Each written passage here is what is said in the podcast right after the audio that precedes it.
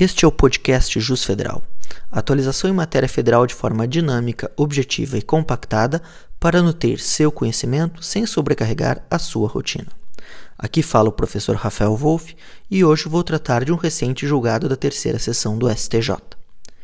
Neste julgado, discutiu-se a possibilidade de impetração de habeas corpus de forma concomitante com outro recurso.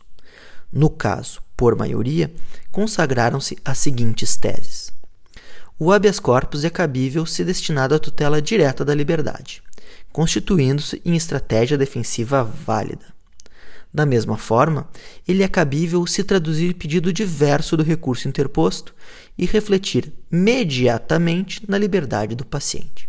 A lógica é a seguinte: o habeas corpus tem previsão constitucional e tutela bem jurídico de elevada carga valorativa, isto é, a liberdade.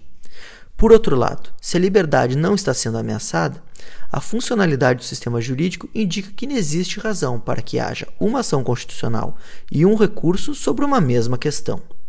É o que aconteceu no caso discutido, em que o réu estava solto e o objeto do habeas corpus e da apelação era idêntico recomenda-se a leitura do inteiro teor desse julgado, isto é, do habeas corpus 482-549 de São Paulo, relatado pelo ministro Rogério Schietti Cruz e julgado por maioria em 11 de março de 2020.